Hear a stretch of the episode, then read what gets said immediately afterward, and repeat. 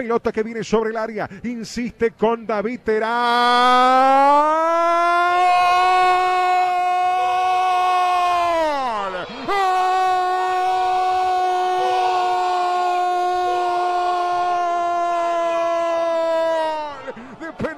David Terán.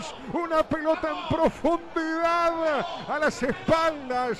Y cómo pudo David Terán con un toque con levedad, un toque mínimo, fue un mimo, quedó manotas por el camino, una mala salida esta vez por parte de Luis Mejía, que salió muy lejos, y el gol por parte de Peñarol cuando más insistía, cuando más iba sobre el arco de Nacional, y en el minuto 35 del segundo tiempo con un hombre menos, Peñarol lo empata, David Terán y ahora 1-1 en el estadio. La historia del partido va a decir que el error lo hizo Mejía, y sí, lo hizo Mejía, en la decisión que tomó al salir apresuradamente del arco y regalando la posibilidad para que Terán se empatara el cotejo. Pero hay algo que se dio en el trámite y es la postura que tuvo Nacional, muy retrasado, le costaba salir con un hombre de más.